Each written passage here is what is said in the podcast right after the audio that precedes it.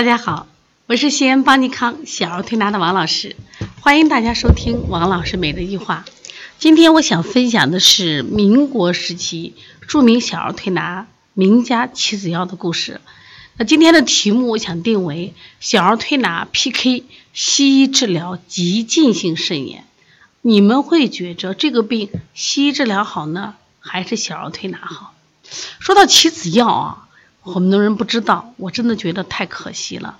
可能我们对中医界了解，知道华佗、张仲景、李时珍都知道，但是不知道齐子尧。可以说，齐子尧是小儿推拿界的高手。他所谓的高，就是他用小儿推拿能治重症、急症，这是我们今天儿推人所不敢涉及的疾病。他非常了不起，其实他的了不起还在于他医德高尚。他的了不起，他还在于他是一个著名的教育家，儿推文化的传承者、奠基者。那么齐子尧实际上是出生于一八八九年，一九六八年去世，就是七十九岁的高寿。顺便插一句，很多儿推人都是高寿，其实最长的是我们，嗯，贵州的一个推拿师吴定元，他是一百零五岁。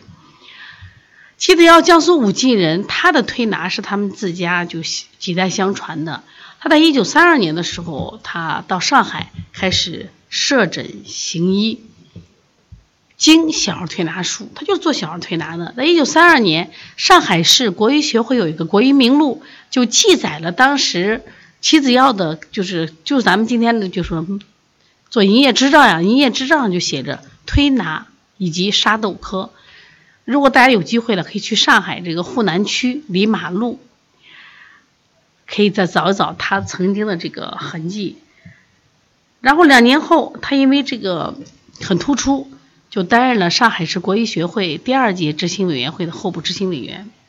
在一九三九年，也就是当时齐子尧来到上海的第七个年头，因为当时的上海也是混乱呀，就是穷人很多呀。当时上海各界捐助上海难童。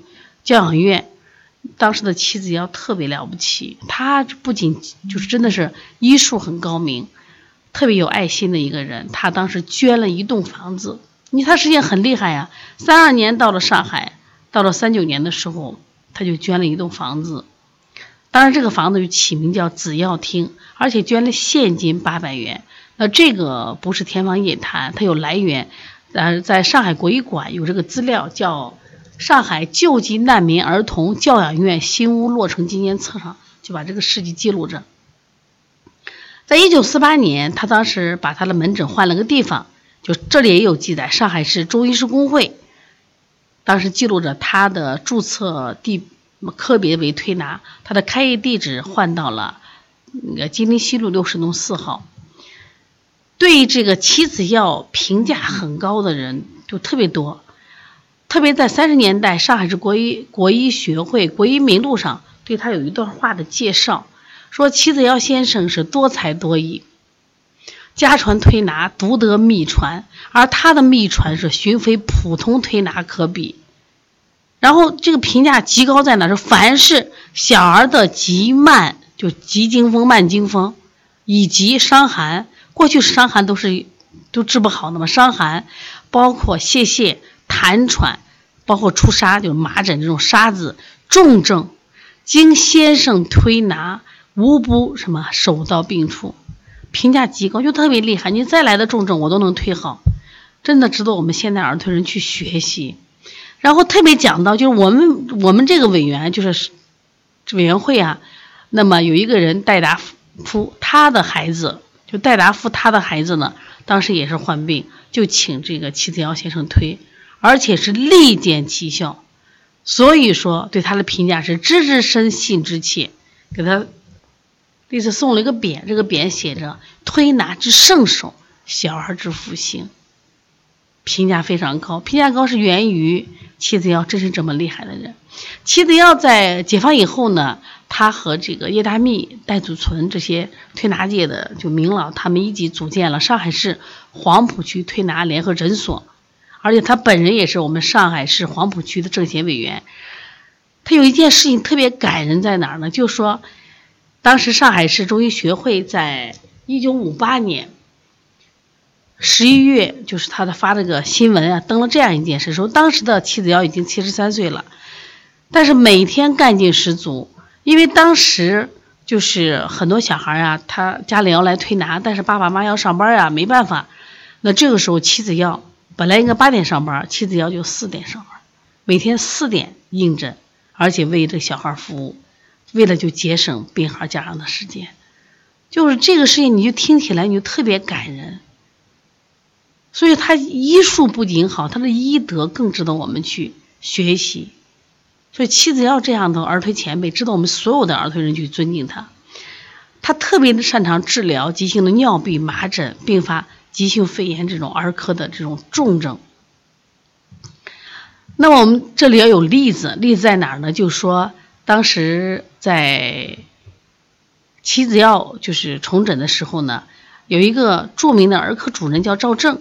赵正呢写过一本书，叫《儿科疑难重症中西医临床诊疗思维》。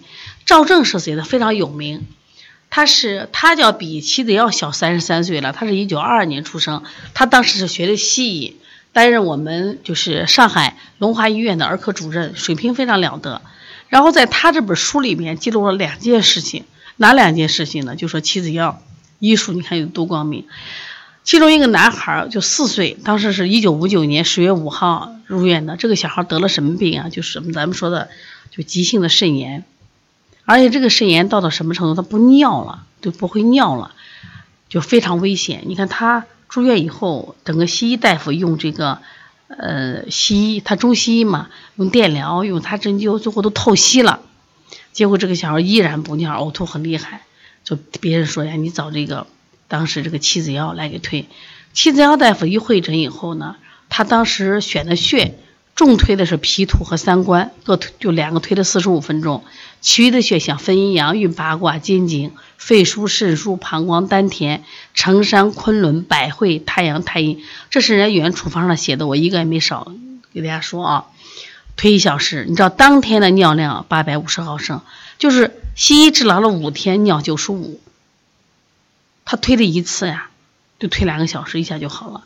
他就说这个病就是谁，脾虚不运了，肺气不畅了，你重堵脾土，开宣肺气，给我们一个思路，就毒血疗法。你看，他其实就很像这个山西的名医李可，他是民间大夫，这还正重用附子，很多人拿附子敢用吧？附子有毒。你看重用脾土和三关，效果非常好。就我就给大家讲过课，我说就这个西医和小儿推拿来 PK 的话。这一局谁胜了？当然是小儿推拿胜了。紧接着第二个案例，这两个案例差一个月。这个案例呢，也是个五岁男孩，也是其实病一样，只是病会更重，他就不尿了，他连尿都不尿了。而且这个小孩同时还会伴随这个支气管炎。西医治疗也是这样，葡萄糖注射液、普罗卡因静脉封闭、药物电疗，包括透析嘛，因为你不尿，他就要透析了。所以这大夫很害怕，因为有了经验。上一次第五天、第六天才请的这个妻子药，第三天就把妻子药请来。妻子药当天一推，这小孩第一天没没便，第二天没小便嘛。推完以后，当天晚上就把床给尿湿了，把被子、褥都尿湿了。第四天早上又没小便，当时赶紧赶紧去把推拿医师妻子药又请来，请了他又原方又做了一下。推拿三个小，推拿结束三个小时以后，这小孩尿了三百毫升。神奇在哪儿呢？到第二天就就不用管他，自己尿了一千一，病好了。所以这个事件以后，这个谁，这个赵正呀，他就觉得太神奇了。后来他自己写这本《重症诊疗思维》的时候，把这两个案例写了。他说这两个案例啊，取得的这个成果，这是他亲眼见的。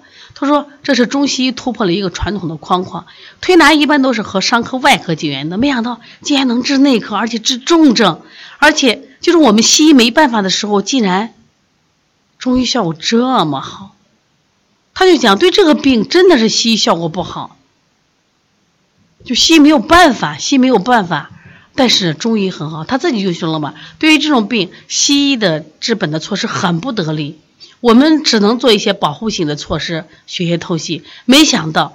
推拿在辨证论治的基础上，经过两个小时治疗，仅一两次就从根本上解决了尿闭，使尿量骤增，排尿畅通。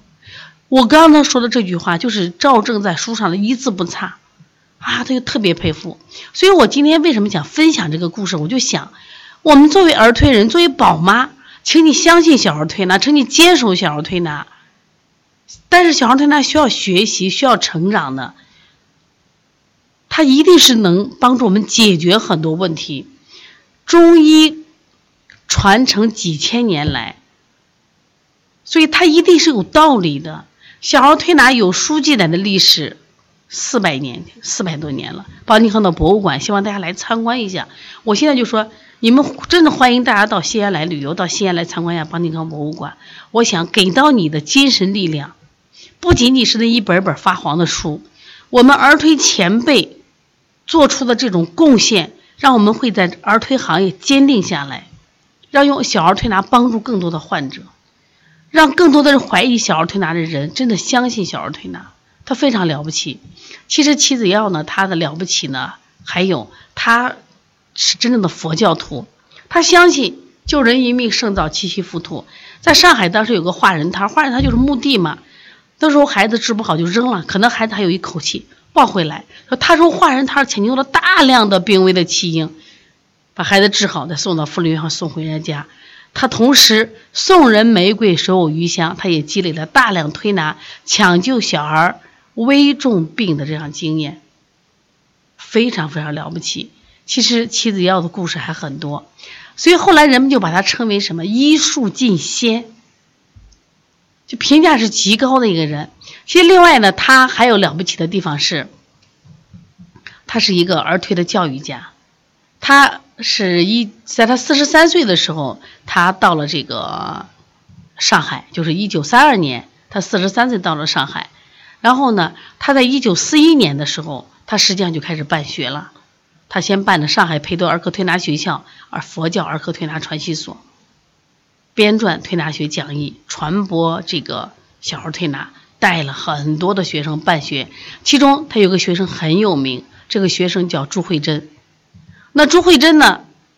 她也非常要感谢这个她的齐老师呀，因为她是这个女中初中毕业以后呢，在一九三二年和一九三五年，都是妻子要刚到上海，她就跟妻子要学习小儿推拿。后来她也通过中医考试嘛，而考到执照以后呢，从事在上海的外廊家桥街魏中堂从事小儿推拿。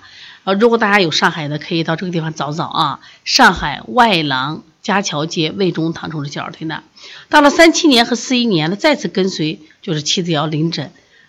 后来呢，五十年代就就职于上海市黄浦区推拿门诊部小儿科。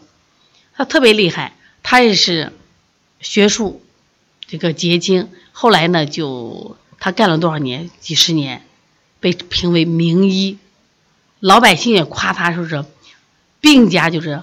惊奇神迹，或登报表扬，或投函致敬，多如雪片你看，非常了不起啊！所以他培养的学生，呃，朱慧珍也名列一九五零年上海的名医之。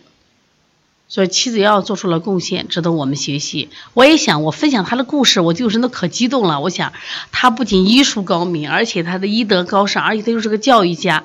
他整个影响了小儿推拿的事业，传播了小儿推拿文化。我们今天当代人，我们该做什么？我们一定要坚守这个行业，传播这个行业。所以我这两天给他们讲妻子瑶的故事，说，我说能不能在你的朋友圈连发十天妻子瑶的故事？让更多的人知道妻子要知道小儿推拿的神奇。当然，我希望更多的人走到邦尼康来看这个参观邦尼康小儿推拿博物馆。我们今年的博物馆除了线下博物馆，我们还有电子博物馆。电子博物馆可能展现更多的儿推前辈的事迹和他们的故事。我想，这个故事是中医人的故事，是小儿推拿人的故事，是我们中医文化传承的故事。